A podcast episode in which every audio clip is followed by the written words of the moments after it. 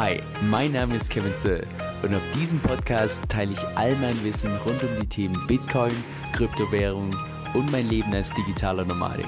Viel Spaß dabei. So, Leute, ich glaube, wir sind live. Allererster Livestream mit einem Interviewgast.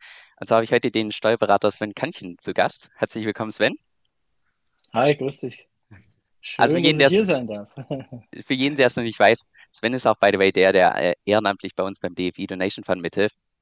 Er übernimmt das ganze Steuerliche und hilft uns da aus. Also richtig cool an der Stelle. Was für heute jetzt geplant ist, ist im Prinzip eine AMA-Session. Das heißt, ihr könnt Sven löchern für 30, 40 Minuten alle möglichen Steuerfragen. Und falls ihr Steuerfragen habt, einfach entsprechend hier unten in den Chat reinschreiben. Wir versuchen, dass wir das so ein bisschen kombinieren. Einerseits eure Fragen, andererseits die Fragen, die wir im Voraus gesammelt haben. Und genau, wie gesagt, das ist auch heute ein Spenden-Livestream. Das heißt, wer den einen oder anderen DFI noch übrig hat, wäre natürlich cool, wenn wir da so ein bisschen was sammeln könnten für unseren DFI Donation Fund. Derzeit zeigt die Anzeige noch 0 DFI an. Oh, das Handy wird zensiert.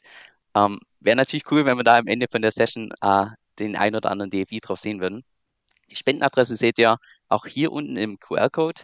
Dann zusätzlich ist hier oben im Chat, da habe ich sie nochmal hingepinnt. Und ihr findet die, glaube ich, auch noch zusätzlich in der Beschreibung. Das heißt, wer spenden möchte, ich glaube, das werdet ihr definitiv ähm, finden. Jetzt ganz kurz für diejenigen, die vielleicht erst gerade ähm, dazugekommen seid, äh, sind, könnt ihr mir mal ganz kurz Feedback geben, ob ihr mich auch hört und seht, ob das soweit alles passt? Also einfach kurz in den Chat reinschreiben. Aber okay, Sven, ich glaube, wir, wir starten direkt mal mit einer Frage. Und zwar mit einer Frage, die ich nicht im Voraus äh, gestellt bekommen habe, sondern eine Frage, die ich schon öfters mal in meinen Kommentaren gelesen habe, wo ich mir gerne deine Einschätzung hätte. Und zwar habe ich schon öfters gelesen im Sinne von, ach, Staking, Liquidity Mining, Lending, alles, was mit dem zu tun hat in Deutschland, ist ja sowieso total der Schwachsinn. Das macht steuerlich überhaupt gar keinen Sinn. Kann man sowas so pauschal sagen? Nee, das kann man so auf keinen Fall pauschal sagen. Also das ist auch eine falsche An Herangehensweise in das Ganze, weil die Steuer, klar, muss ich zum, zum Schluss Steuern zahlen, aber wenn ich Steuern gezahlt habe, habe ich ja auch was verdient. Also erstmal positiv. Normal muss man jedem Mandanten sagen, der reinkommt und sagt, äh, ich muss Steuern zahlen, sagt Glückwunsch, dann hast du ja auch Geld verdient. Ja? Äh, und Klar kostet die Steuer mich Geld, das geht zulasten meiner Rendite, aber letztlich ist die Steuer nicht das maßgebende Kriterium, auf Basis derer ich jetzt eine, eine, eine wirtschaftliche Entscheidung treffe, ob ich jetzt in ein Investment reingehe äh, oder nicht oder ob ich es sein lasse. Ähm, letztlich sind es nur Spielregeln, nach denen ich spielen muss. Wenn ich in Deutschland bin, muss ich nach den deutschen Regeln spielen. Wenn die mir nicht passen, muss ich mir ein anderes Land suchen äh, mit anderen Spielregeln. Aber die Steuer ist jetzt nicht meine Welt das Kriterium, nach dem ich äh, eine Entscheidung treffe eine wirtschaftliche Entscheidung treffe. Ja, okay, macht absolut Sinn. So hätte ich das genauso beantwortet, natürlich. Na Quatsch. Also Leute, ähm, nochmal ganz kurz für diejenigen, die jetzt, jetzt dazugekommen äh, sind. Falls ihr irgendwelche Steuerfragen habt, einfach unten in den Chat rein. Wir starten jetzt erstmal mit ein paar Fragen, die ich mir im Voraus aufgeschrieben habe, weil ich ja im Voraus schon ein paar äh, Fragen gesammelt habe. Und dann nehmen wir him, immer mal wieder äh, entsprechende Fragen vom Chat und wir schauen, dass wir so viel wie möglich in den nächsten, was weiß ich, 30 bis 40 Minuten entsprechend durchbekommen. Okay, Sven, ich starte auch direkt mit den Fragen, die, die im Voraus schon ähm, geschickt wurden. Und zwar, ist Staking gewerblich? Da gab es jetzt irgendwie eine Änderung. Richtig, genau. Also bisher hatten wir nur den Entwurf eines BMF-Schreibens, also Bundesministerium der Finanzen, und jetzt kam das endgültige Schreiben. Und da hat das Finanzamt sich wieder irgendwelche Sachen überlegt, die vorher in dem Entwurf nicht drin waren und plötzlich ähm, differenziert das Finanzamt nach dem äh, Staking, also dem normalen Staking und dem Staking, das ich irgendwie aktiv betreibe. Das Finanzamt nennt das Forking. Habe ich nie gehört vorher den Begriff, habe ich auch erstmal nachlesen müssen. Ähm, aber das scheint so die begriffliche Abgrenzung zu sein, die man trifft. Mit dem Forking ist eigentlich gemeint, wenn wir jetzt das auf die DeFi-Chain äh, beziehen, das Betreiben einer Masternode. Und beim Betreiben einer Masternode sagt das Finanzamt, naja, das ist aktiv, weil ich äh, leiste was für die Gemeinschaft, ich stimme ab und äh, äh, betreibe die, die, die, die Nodes und deswegen ist das aktiv und damit beteilige ich mich am wirtschaftlichen Verkehr und deswegen soll das per se gewerblich sein. Also wird alles über einen Kamm geschoren, mit dem äh, normalen äh, Mining, also Bitcoin-Mining zum Beispiel, gleichgestellt und das soll gewerblich sein. Während gegen das normale Staking, also Delegated Proof of Stake, dass ich meine Coins quasi nur blockiere, zur Verfügung stelle. Das ist passiv und damit äh, nicht gewerblich. Das heißt jetzt konkret für die Leute, die jetzt wahrscheinlich bei mir in der Asien sitzen, ich bin jetzt bei Cake, ist das Staking oder nicht? Und ich bin bei DFX, ist das Staking oder nicht? Was ist da die Genau, die das ist normales passives Staking und damit nicht gewerblich nach der Definition des Finanzamtes. Ganz normal private Einkünfte und mit äh, persönlichen Steuersatz zu besteuern. Okay, cool. Dann direkt zur nächsten Frage. Wie werden Staking Rewards steuerlich bewertet? Ich glaube, mit bewertet ist gemeint, was für Steuern da anfallen. Was vermute ich jetzt mal. Ja, also bewertet werden sie immer im Zeitpunkt des Zuflusses. Das heißt, wenn mir heute ein Staking-Ertrag zufließt, habe ich heute einen, Börsenkurs, entweder von einer bestimmten Börse oder einen, einen Mischkurs von bestimmten Börsen. Ähm, aber es kann sich, es lässt sich bewerten heute. Ja? Und in dem Moment, wo es mir heute zufließt, bewerte ich das, rechne das um in Euro und äh, das ist quasi der Ertrag, den ich dann meiner Steuer zugrunde legen muss. Okay, cool. Ich sehe auch gerade, wir haben ja irgendwie solche äh, ich, wie gesagt, ich bin ein absoluter Anfänger, was diese Lives angeht. Und irgendwie kann man da auch knapp Geld zahlen, dass irgendwelche Fragen hervorgehoben werden. Und jetzt hat jemand 5 Euro gezahlt für eine Frage. Das ist gut. Deshalb, Geht alles in den Spendenfonds. ähm, ja, ich, ich habe wirklich ehrlich gesagt keine Ahnung, wie das funktioniert, aber es wäre jetzt irgendwie unschön, wenn da jemand Geld ausgibt und die Frage nicht drankommt. Deshalb nehme ich die mal zwischendurch.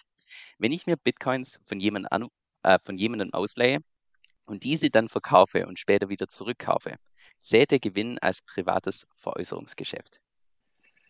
Okay, aber das ist so ähnlich wie die Vault-Geschichte, ne? Auf der Light Wallet, äh, ich hole mir ein Darlehen, ob ich es jetzt von jemand Fremden hole oder äh, im Vault äh, ein Darlehen generiere, sollte aufs, also müsste eigentlich aufs gleiche Ergebnis rauskommen. Ähm, ich sage mal so, es gibt einen BFH-Teil, ähm, da ging es um die Aufnahme von Fremdwährungskrediten. Und da war ganz konkret die Frage, wenn ich einen Fremdwährungskredit aufnehme und äh, die, äh, den Kredit, also in dem Fall das, äh, der, DBDC oder Bitcoin-Kredit, den ich aufgenommen habe, wenn ich die Bitcoin dann verkaufe, ist das ein privates Veräußerungsgeschäft? Ja oder nein? Wenn man jetzt sagen kann, dass Bitcoin eine Fremdwährung ist, äh, weil es zum Beispiel in El Salvador ein Legal Tender ist, dann ähm, wäre das ein Fremdwährungskredit und wenn ich einen Fremdwährungskredit, also die, die Valuta verkaufe, dann sagt der BFH, das ist kein privates Veräußerungsgeschäft weil ich habe den Kredit nicht angeschafft. Da fehlt es einfach an dem Anschaffungsgeschäft. Das ist mir einfach zugeflossen. Und genauso der umgekehrte Weg, wenn ich das Darlehen wieder tilge, dann ist es auch kein privates Veräußerungsgeschäft, weil ich tilge ja nur das Darlehen. Was zu einem privaten Veräußerungsgeschäft führt, ist dann, wenn ich äh, den, äh, ähm, wenn ich meine BTC, die ich mir geliehen habe, in eine andere Währung swappe und mit dieser geswappten Währung dann in Tausch gehe, dann ist das ein privates Veräußerungsgeschäft, weil durch den, anfänglichen Tausch von der BTC in, den, in die andere Kryptowährung schaffe ich die neue Kryptowährung an und wenn ich damit handle, dann ist es ein privates Veräußerungsgeschäft, weil dann habe ich die Anschaffung und dann habe ich später auch die Veräußerung wieder.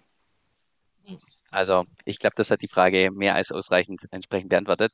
Äh, ganz kurz wurde gefragt nach einem Counter, ob man die Spenden sehen kann. Ihr könnt die jetzt bei euch nicht im Bildschirm sehen, aber ich werde die regelmäßig durchsagen. Und zwar haben wir derzeit schon 10 DFI, oh nee, das ist zensiert, haben derzeit schon 10 DFI an Spenden bekommen, also schon mal vielen Dank.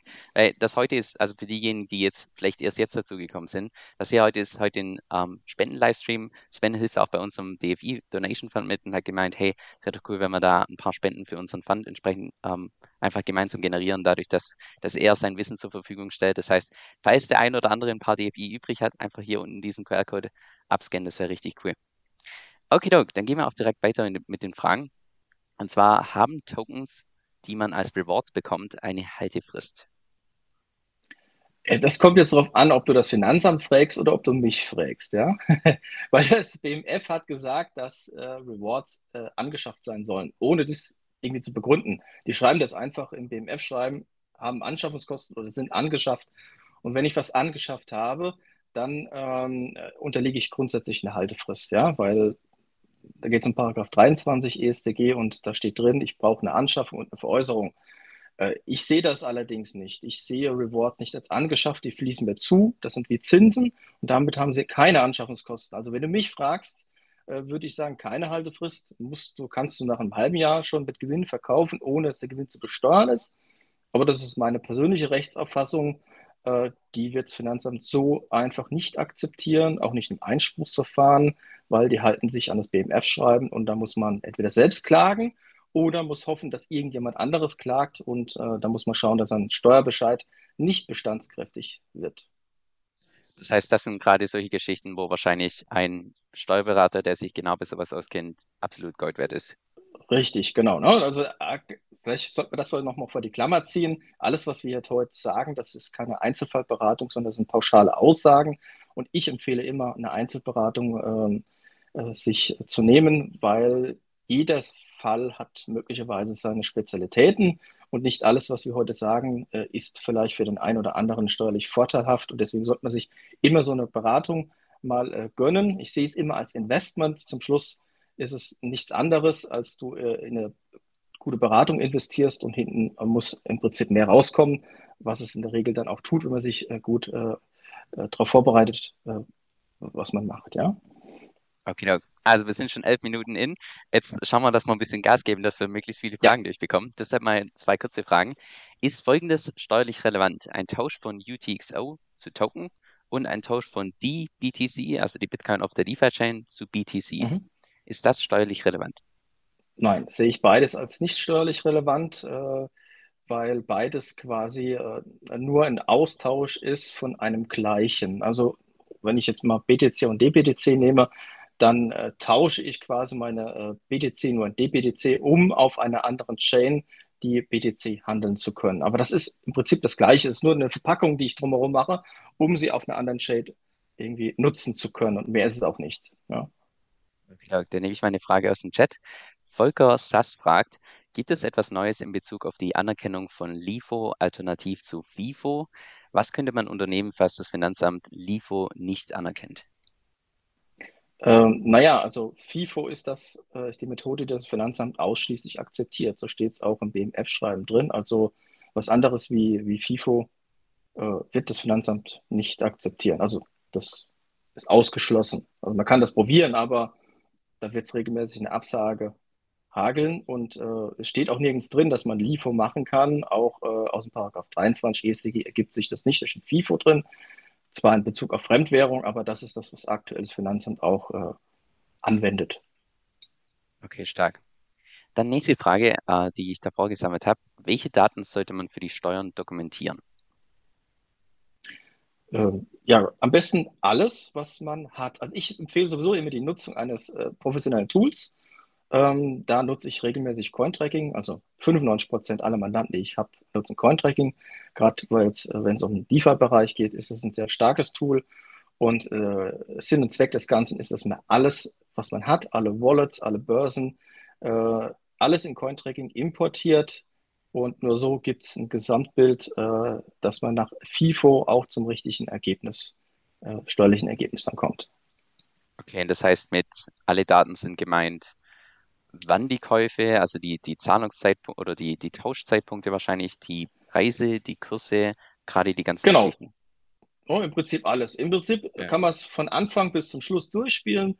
Ich ähm, zahle Fiat auf eine Börse ein, kaufe dort was, dann schiebe ich es auf eine andere Wallet, swappe es in einen anderen Coin, swappe wieder zurück, gehe wieder zurück auf die Börse und zahle wieder ein Fiat aus. Alle diese Einzeltransaktionen, inklusive der Umrechnung in Euro, diese muss ich alle dokumentieren dass zum Schluss ein steuerlich äh, valides Ergebnis rauskommt. Okay, dann nehmen wir jetzt mal noch mal eine Frage aus dem Chat. Ähm, ich glaube, eine spezifische Frage zu Cointracking. Ist eine Depot-Trennung bei Cointracking möglich? Trading, Hodl, Account. Ja, genau. Das ist äh, definitiv möglich. Ja, also auch die Methode, die ich eigentlich empfehle. Das ist auch meistens was äh, äh, am besten, also das steuerliche Ergebnis am besten darstellt.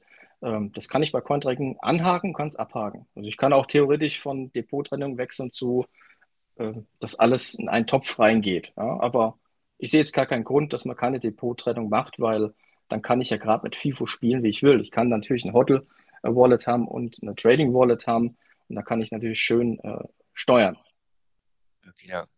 Dann eine Frage von Michael H. Wie sind die einzelnen Schritte im Liquidity Mining über einen Vault steuerlich zu bewerten? Kollateral in den Vault, Aktien minden, rein ins Liquidity Mining, raus aus dem Liquidity Mining, Darlehen zurückgeben. Das ist das volle Programm. okay, jetzt muss ich ein bisschen ausholen. okay, äh, also, sagen wir maximal drei Minuten. das schaffe ich. Okay. Also, äh, im Prinzip ist es genau, also ich, als erstes zahle ich an meinen Vault mein Kollateral ein. So, das ist kein, keine Veräußerung, Das ist einfach nur, ich hinterlege was zur Sicherheit und damit ist das Thema Einzahlung Vault auch erledigt. Und dann kann ich ähm, ähm, äh, den, den D-Token minden und äh, kann damit ins Liquidity Mining gehen. Das Thema Minden hatten wir ja vorhin schon gehabt. Also das äh, Auszahlen aus der Vault oder die Darlehensaufnahme ist kein steuerrelevanter Vorgang, kein privates Veräußerungsgeschäft. Äh, und dann habe ich mein, mein Handelspaar, das ich dann ins Liquidity Mining reingeben kann. Und äh, jetzt, jetzt muss ich sagen, jetzt kommt es darauf an, was das Finanzamt für eine Sichtweise vertritt. Die kenne ich nicht. Das, dazu gibt es nichts. Äh, das Finanzamt hat sich noch nie zu Liquidity Mining geäußert. Der einzige Fachaufsatz, den es dazu gibt, hat ich mal geschrieben, in irgendeiner Fachzeitschrift. Und mehr gibt es dazu nicht. Aber ich habe auch, seitdem ich den Fachaufsatz geschrieben habe, meine Methode oder meine steuerliche Sichtweise auch noch ein bisschen geändert, äh, geändert. Meine aktuelle Sichtweise ist wie folgt, dass der Eintritt und der Austritt aus dem Liquidity Mining kein steuerrelevanter Vorgang ist. Das heißt, wenn ich jetzt zum Beispiel DBDC und DFI in einen Pool reingebe, ist das keine Veräußerung von DBDC und DFI. Bin ich im Pool drin, kriege ich Rewards. Die Rewards sind zu besteuern. Ja, haben wir auch schon heute gehabt. Und ähm, wenn ich dann aus dem äh, äh, Liquidity Mining wieder rausgehe, also meine DFI und DBDC wieder raushole, dann ist das meines Erachtens auch kein steuerrelevanter Vorgang, sondern äh, ich habe nie die DBDC und die DFI wirtschaftlich gesehen hergegeben. Klar habe ich den Pool reingegeben, dass der Pool, die DEX damit arbeiten kann, aber hier kommt eine wirtschaftliche Betrachtungsweise zum Tragen und nach der äh, ist der Eintritt und der Austritt kein steuerrelevanter Vorgang, weil keine Transaktion stattgefunden hat. Aber wie gesagt, meine Meinung, dazu gibt es nichts zum Finanzamt, aber die werde ich definitiv gegenüber dem äh, Finanzamt mit meinen Mandanten so äh, beurteilen und dann schauen wir, was rauskommt. Okay, Leute, 22 DFI schon. Also es sind schon ein paar mehr dazugekommen. Wäre noch cool, wenn da noch ein paar mehr dazukommen für unseren Fun. Also schon mal danke für deine ausführliche Antwort. Ähm, ich glaube, was, was direkt zu dem Thema geht, und ich meine, dass du das gerade auch schon indirekt beantwortet hast, und, die, und zwar die Frage, sind Tokens, die als Kollateral hinterlegt werden, auch nach einem Jahr steuerfrei? Richtig, das ist steuerfrei. Nach einem Jahr definitiv. Ja, also es gibt keine Haltefristverlängerung mehr. Das Maximale, was überhaupt Haltefrist sein kann, ist ein Jahr. Mehr gibt es nicht mehr. Das ist ja durch, abgeschafft durchs neue BMF-Schreiben. Ähm, und vielleicht nochmal zum Liquidity Mining-Thema. Äh, Dazu habe ich einen Blogbeitrag verfasst auf unserer Homepage. Können wir im Nachgang gerne nochmal verlinken. Ähm, da kann man das auch nochmal nachlesen. Findet ihr dann alles in der Beschreibung. Also da werden wir noch ein paar Ressourcen und so weiter auch äh, reinpacken. Links zu Cointracking mhm. und das Ganze. Ja. Okay, Nächste Frage, die ich persönlich auch interessant finde, weil ich da überhaupt keinen blassen Schimmer habe. Wie werden Auktionen steuerlich behandelt?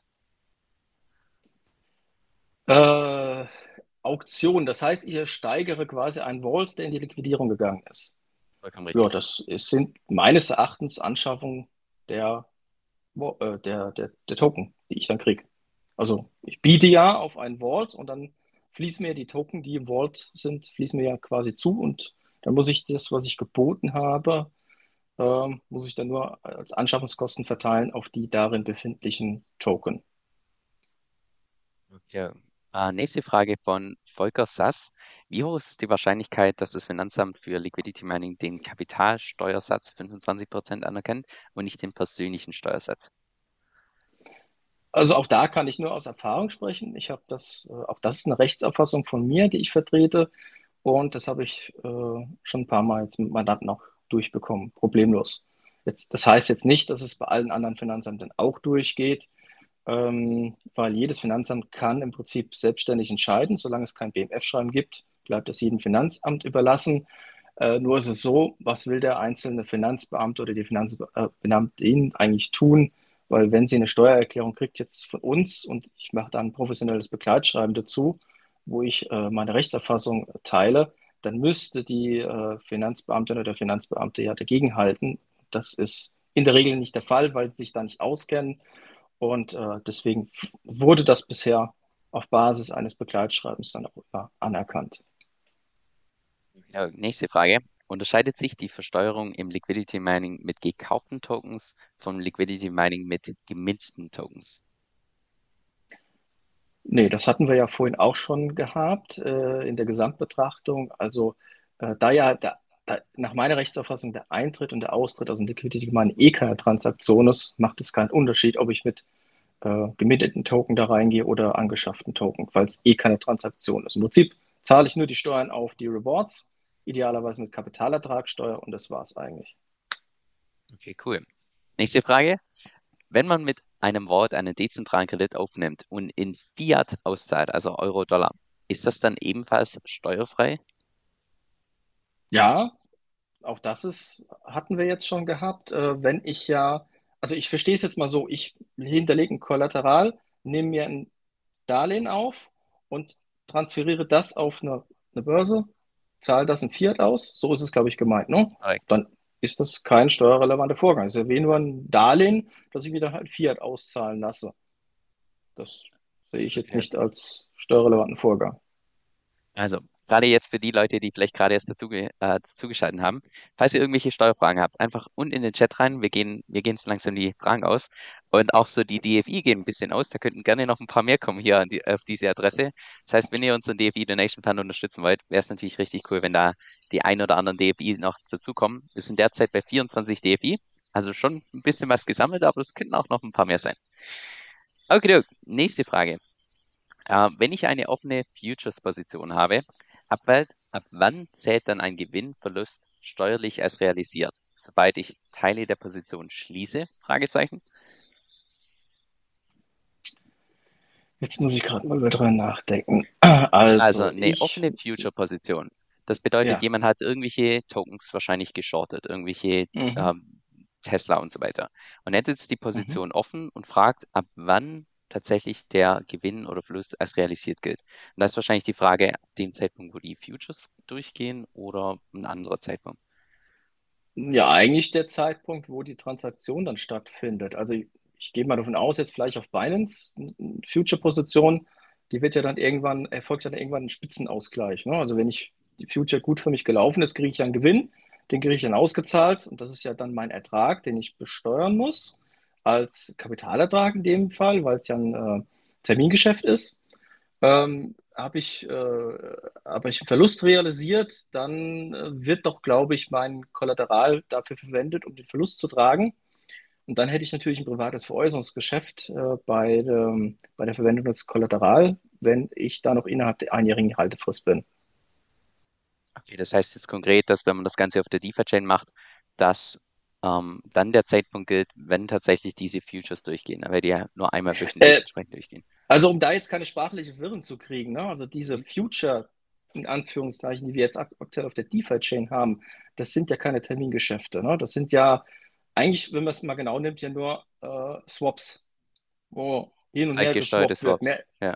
ja, genau. Also es sind keine Termingeschäfte. Ne? Also man hat es Futures genannt, also bitte nicht aufs Glatteis führen lassen. Das ist eigentlich nur ein Hin- und Her-Swappen äh, und damit reine private Veräußerungsgeschäfte und hat mit den klassischen Future-Geschäften, wie zum Beispiel auf Binance, jetzt nichts zu tun. Okay. Dann kann man Zinsen beim Vault steuerlich absetzen. Ja, also alles, was mit meinen Einnahmen zu tun hat, kann ich irgendwo steuerlich geltend machen als Werbungskosten. Das ist kein Problem. Okay, nächste Frage. Was passiert denn, wenn ich 9000 Trades mal einen Fehler bei der Eintragung gemacht habe und dadurch weniger Steuern gezahlt habe. Geht man in den Knast? Nein, das geht man nämlich nicht in den Knast. Also ehrlich, bei so einer Massen, also bei solchen Massentransaktionen, also ich behaupte mal, dass wahrscheinlich keine Cointracking-Report irgendwo 100% richtig ist. Wie soll das funktionieren bei solchen Massentransaktionen? Uh, unabhängig davon, wer soll das rausfinden, dass bei 9000 Transaktionen mal eine Transaktion falsch ist? Da wird sich, das wird eh nie einer rausfinden und äh, macht ja in der Masse geht das ja auch unter. Also solange man das jetzt nicht bewusst macht und sagt, ich habe hier eine Transaktion mit einem riesen Gewinn, die lösche ich jetzt einfach mal raus, äh, wird da nichts passieren. Okay, dann ein, eine Frage, wo ich mir nicht ganz sicher bin, ob die auch wirklich, äh, ob du da der richtige Ansprechpartner bist, aber was für eine Firma muss ich anmelden oder gründen, wenn ich bei MyDeeperChain eine Masternode betreiben möchte? Wenn ich das richtig, richtig verstanden habe, ist dies ja gewerblich. Richtig. Das ist dann, also die einfachste Form, ein Gewerbe anzumelden, ist ein Einzelunternehmen anzumelden. Das heißt, man macht eine Gewerbeanmeldung beim, äh, bei der Stadt, bei der Gemeinde, dass man jetzt ein Gewerbe betreibt. Dann geht da automatisch eine Meldung ans Finanzamt, dann kommt vom Finanzamt noch ein umfangreicher Fragebogen zur Gründung eines Einzelunternehmens und äh, dann gibt man den Fragebogen ab beim Finanzamt und dann ist man offiziell als Einzelunternehmen beim Finanzamt auch äh, registriert. Beim Fragebogen sollte man ein bisschen aufpassen, da gibt es halt ein paar ähm, Fragen, die man halt äh, schon seriös beantworten sollte oder äh, mit Vorsicht beantworten sollte. Also da macht es vielleicht schon Sinn, sich vielleicht eine steuerliche Beratung einzuholen äh, hinsichtlich des Fragebogens. Kann es auch alleine machen, aber man weiß, ich weiß nicht, ob da jeder mit den äh, Fragen da zurechtkommt, so einfach. Ja. Anyway, Leute, wir haben jetzt mittlerweile 60 DFI, also es sind noch einige oh, dazugekommen. Schöner Sprung. Ja, richtig Sehr cool. Schön. Richtig top. Also so soll das sein. Äh, wie gesagt, falls ihr irgendwelche Steuerfragen habt, einfach äh, unten in den Chat. Wir, also mir gehen so langsam die Fragen aus, aber ich habe noch ein paar. So, nächste Frage. Werden bei Staking und Liquidity Mining die Rewards über die Einkommenssteuer am Ende des Jahres versteuert? Und woher weiß das Finanzamt, dass diese über die Kapitalertragssteuer zu verrechnen sind? Ja, also die werden definitiv immer mit der Jahressteuererklärung besteuert. Das heißt, ich habe eine Steuererklärung, in der ich dann alles angebe. So, und wie kommt das Finanzamt zu der Information? Ja, die teile ich dem Finanzamt mit. Deswegen ist es also wichtig, äh, ein, professionelles Tool zu nutzen. Nutzen wir jetzt mal Cointracking. Dann muss ich dort natürlich unterscheiden zwischen Staking Rewards und Liquidity Mining Rewards, so dass es dort auch richtig kategorisiert ist. Zum Schluss kriege ich einen Steuerreport raus und dann würde ich jetzt nach meiner Rechtserfassung die Liquidity Mining Rewards als Kapitalertrag gegenüber dem Finanzamt deklarieren in der CAP. Und die äh, Staking Rewards kommen die Anlage SO und die unterliegen dann dem privaten Steuersatz. Genau.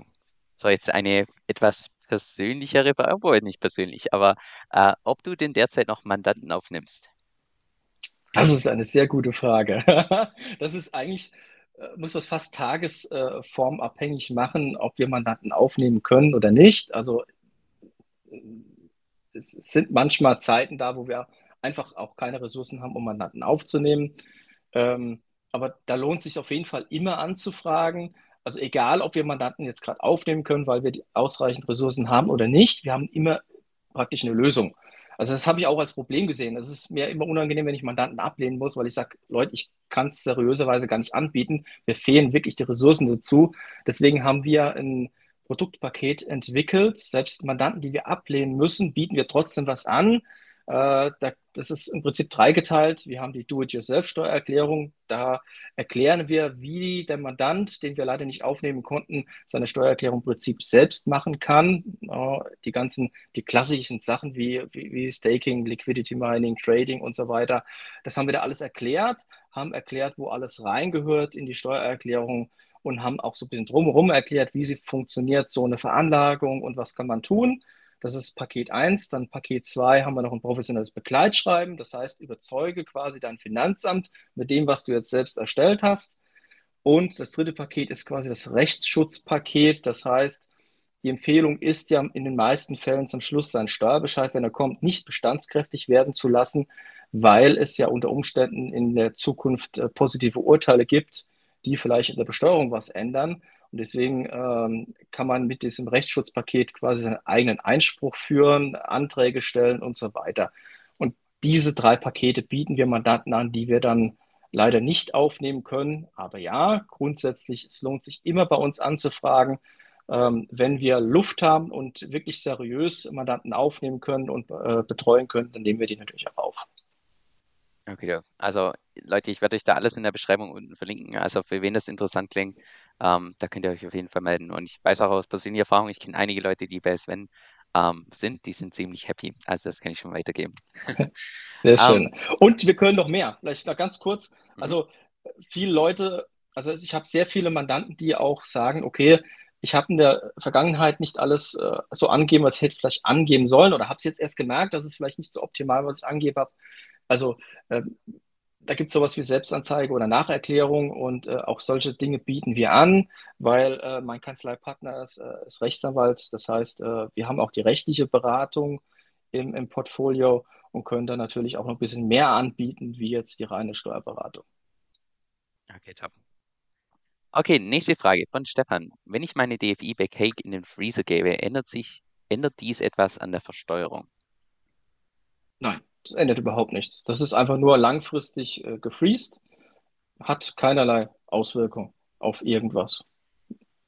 Okay, dann eine Frage von, oh, jetzt spreche ich gleich den Namen falsch aus. Corbinian Bar.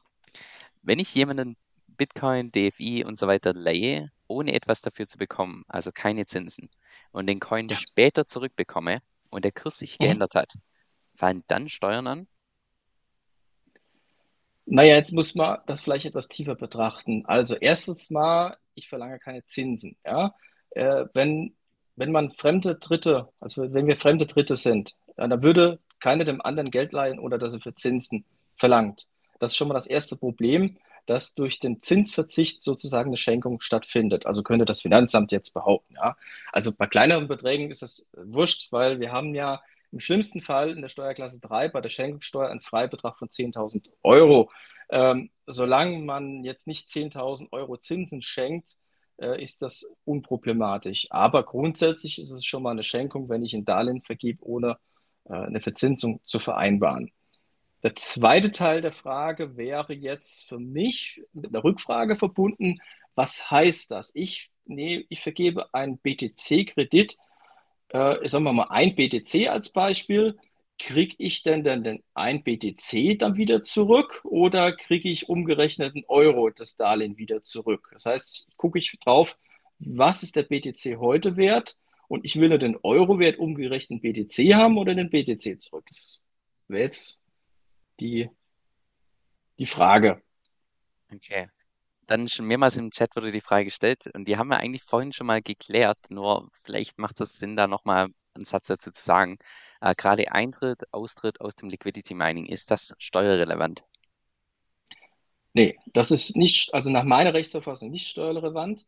Äh, Wir haben ja schon gesagt, wir teilen den Blogbeitrag, der auf unserer Homepage steht. Da habe ich das nochmal erläutert, warum und weshalb. Da gehe ich auch noch ein bisschen mehr in die Tiefe rein, warum das so ist. Also da orientiere ich mich einfach an einem BFH-Urteil zur Wertpapierleihe und äh, steuerrechtlich, äh, steuerrechtlich differenziert man zwischen einer rechtlichen Übertragung eines Eigentums und einer wirtschaftlichen Übertragung.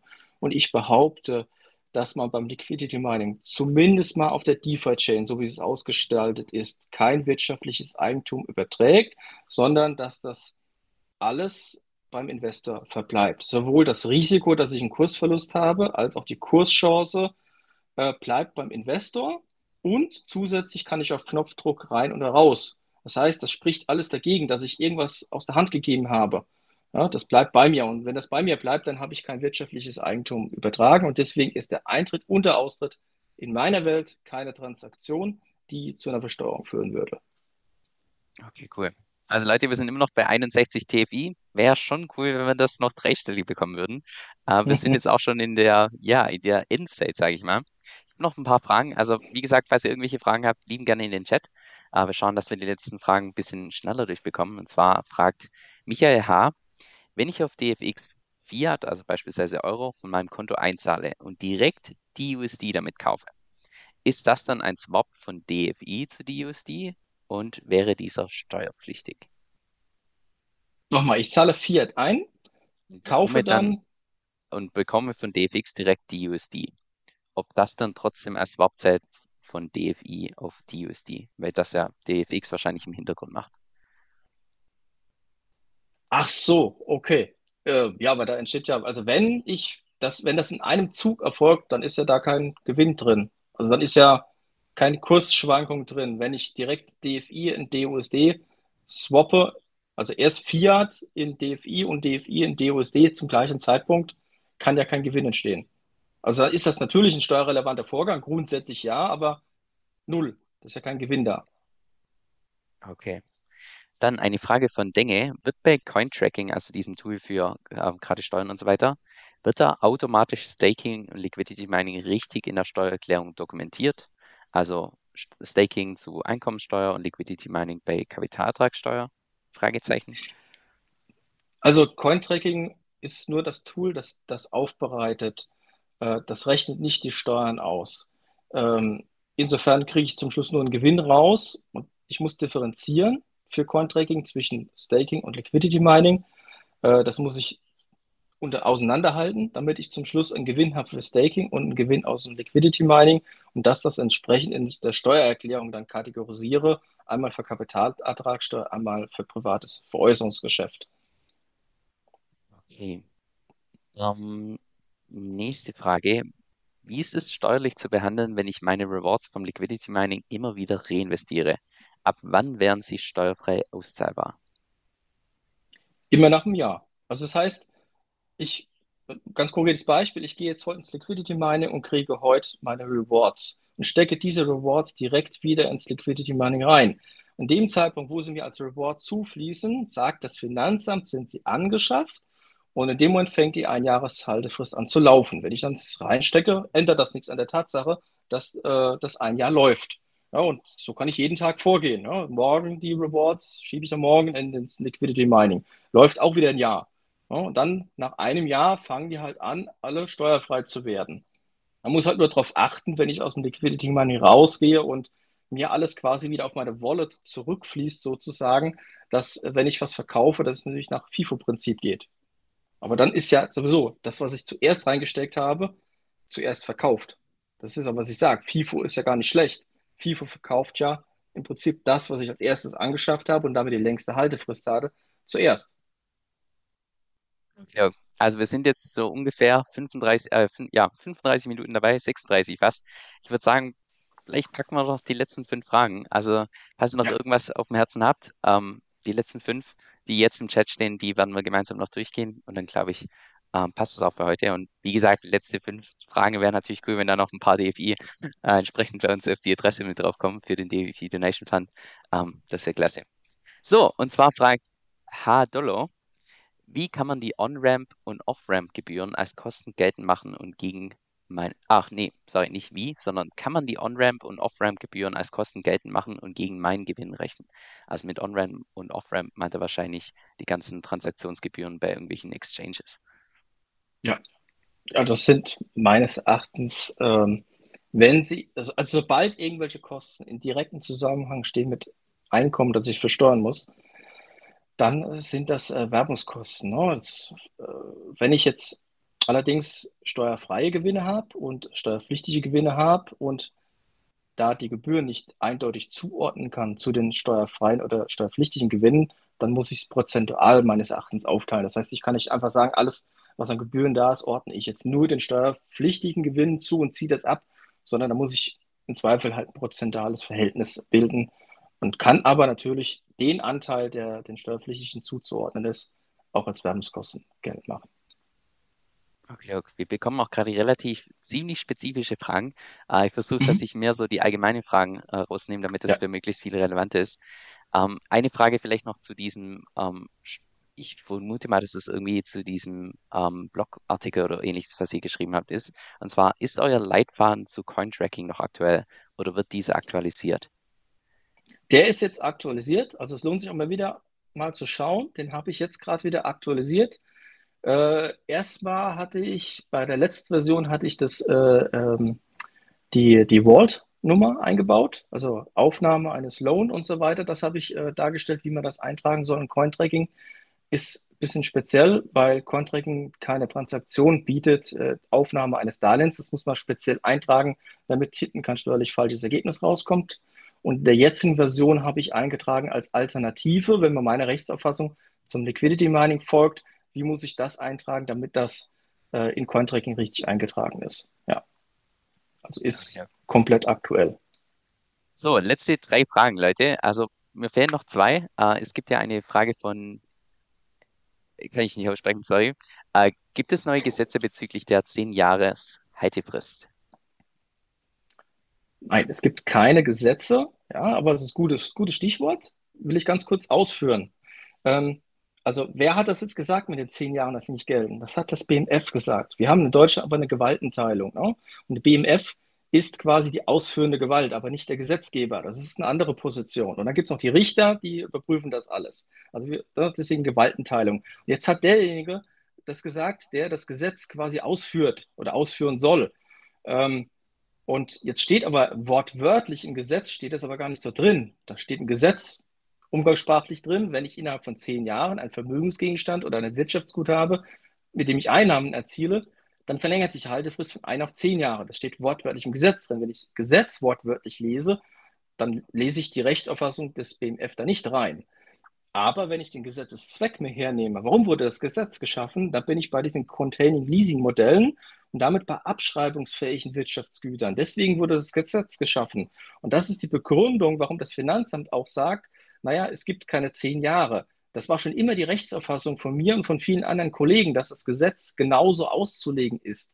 Und das hat das Finanzamt jetzt auch eingesehen und auch bestätigt oder die Finanzverwaltung. Aber es ergibt sich, wenn man das Gesetz wortwörtlich nennt, nicht daraus. Deswegen, es besteht natürlich das Restrisiko, dass irgendjemand mal das durchklagt. Und dann sagt der BFH vielleicht, naja, wir lesen aber nur das Gesetz und da steht das doch nicht drin.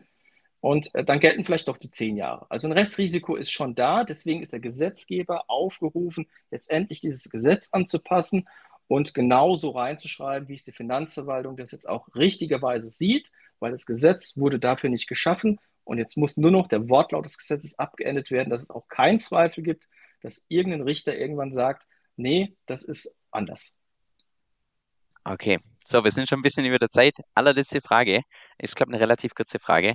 Gibt es von dir ein Unterstützungsschreiben, um Liquidity Mining Gewinne als Kapitalsteuer, als Kapitalsteuersatz durchsetzen zu können?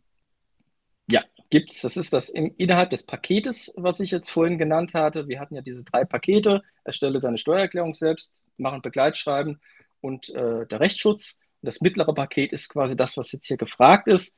Also A, wenn wir den Mandanten zum Beispiel jetzt nicht aufnehmen können, kriegt er das Paket angeboten, können wir später auch noch verlinken auf, und, äh, auf das Paket. Oder B, er ist Mandant von uns und äh, dann ist es natürlich, wenn wir die Steuererklärung stellen, machen wir das natürlich mit. Okay. Leute, damit sind wir am Ende. Wir haben in Summe 61 DFI gesammelt. Also auf jeden Fall schon mal cool, dass äh, dass unser DFI Donation Fund ein bisschen vorangebracht wurde. Also vielen Dank an alle, die da entsprechend gespendet haben. Auch nochmal an dich, danke, Sven. Äh, ich finde es richtig klasse, dass du uns einerseits beim DFI Donation Fund ehrenamtlich unterstützt und auch andererseits dir die Zeit nimmst für so einen Livestream. Wie ihr auch im Hintergrund seht, wir sind gerade beide in Rio. Sven sitzt hier bei mir um die Ecke. also er ist hier zu Gast. Ähm, ja, vielleicht ganz zum Schluss hätte ich mal noch eine Frage an euch, also vor allem an die Leute, die jetzt vielleicht das Video im Nachhinein erst anschauen, wäre es für euch einfach interessant, wenn ihr beispielsweise einen Videokurs zum Thema Steuern und Krypto und so weiter angeboten bekommt, der logisch aufgebaut ist, wo ihr Step-by-Step-Videos habt und so weiter. Ähm, da könnt ihr mal gerne Feedback schreiben unten in die Kommentare, ob das was für euch ist, weil eventuell könnte man da ja mal irgendwie was später mal mit Sven gemeinsam zaubern. Wer weiß, was die Zukunft noch bringt. Aber da würde auf jeden Fall mal euer, äh, euer Feedback richtig klasse. Ansonsten, wie gesagt, falls ihr Interesse habt an einer Beratung bei Sven oder auch, ähm, das ist ja, das sind ja mehrere Leute, die da im Bundes sind, die da entsprechend euch helfen können. Ich werde das alles unten in der Beschreibung verlinken. Also da einfach melden, falls ihr da Interesse habt. Ähm, Sven hat es vorhin schon angedeutet. Jeder bekommt Hilfe, selbst wenn sie irgendwie keine neuen Mandanten mehr aufnehmen können. Ähm, da geht niemand irgendwie raus und dem ist nicht geholfen. Ähm, ich sehe auch schon gerade die ersten Kommentare im, im Chat. Videokurs wäre super ähm, ja, das wäre hm. schön und so weiter. Ja, also das ist auch meine persönliche Meinung. Also ja, mal schauen, ob wir da irgendwas in, in Zukunft mal zaubern können. Und ansonsten überlasse ich, glaube die allerletzten Worte noch an dich. Sven, möchtest du noch irgendwas sagen? Ja, also ich habe mir so zwei goldene Regeln, ja, die man beachten sollte, wenn es um Steuern geht. Also bitte frag deinen Steuerberater vorher, bevor du was tust, ja, ähm, weil im Steuerrecht was im Nachhinein zu reparieren, reparieren ist immer schlecht oder bis zu nahezu unmöglich, geht nur in Ausnahmefällen. Und ganz wichtig, die Dokumentation. Geh zeitnah an die Dokumentation dran, hol dir ein professionelles Tool. Ähm, Wenn es um Cointracking geht, da gibt es einen Leitfaden von mir, den kann man sich gerne runterladen, speziell für DeFi-Chain-Leute interessant. Und das ist, sind die zwei allerwichtigsten Dinge, weil dann ist man gut vorbereitet. Hat man schon 90 Prozent gewonnen, wenn man den Berater vorher fragt und alles optimal dokumentiert hat. Okay, dann sage ich nur Amen. Das sind all die, all die Sachen, die ihr bei mir auf meinem Kanal nicht lernen könnt, weil ich da persönlich einfach ganz wenig Erfahrung habe. Ganz wenig bis, bis gar nicht. Also von daher ähm, hört auf, auf sowas, was ein Steuerberater sagt. Gerade auch Sven ist, ähm, also ich persönlich kenne keinen anderen Steuerberater, der gerade bei solchen Themen wie Staking, Liquidity Mining und so weiter so tief in der Materie drinsteckt. Das heißt, was er hier meint, ähm, ja, da würde ich wahrscheinlich definitiv drauf, ähm, drauf hören. Alles klar. Uh, und dann schaue ich jetzt mal, wie man den Livestream wieder beendet. ich bin bei den ganzen noch ein bisschen neu. Ähm, aber das kriegen wir dann hin. Alles klar. Sven, danke, dass du da warst. Ciao, ciao. Kein Problem. Ciao. By the way, wusstest du, dass du mit Kryptowährungen auch passives Einkommen verdienen kannst, ohne deine Coins zu verkaufen? Ich persönlich stake beispielsweise mit der Kryptowährung DFI. Das heißt vereinfacht gesagt, dass ich meine Coins verleihe und davon eine jährliche Rendite bekomme von derzeit so ungefähr 30%, die tagtäglich ausgezahlt wird. Mit Lending und Liquidity Mining kannst du da teilweise noch viel höhere Renditen abgreifen. Wenn du das mal selbst ausprobieren möchtest, dann kann ich dir ebenfalls die Plattform namens Cake DeFi empfehlen. Die benutze ich dafür auch. Mit meinem Empfehlungslink bekommst du auch noch mal einen Starterbonus von 40 Dollar geschenkt, sobald du dich erstens verifiziert hast und zweitens auf dein Konto um mindestens 50 Dollar aufgeladen hast. Falls sich das für dich interessant anhört und es auch mal ausprobieren möchtest, dann geh einfach auf meine Webseite kevinsoe.com-cake. Das ist kevin, c-a-k-e. Laut einer YouTube-Umfrage von mir würden ganze 92% von meiner Audience Cake Weight empfehlen. Also, das ist schon eine ziemliche Hausnummer. Und jetzt noch ein kurzer Disclaimer. Dieser Podcast stellt weder eine steuerrechtliche noch eine finanzielle Beratung dar. Das heißt, alle Inhalte sind wirklich nur zu Informationszwecken bestimmt.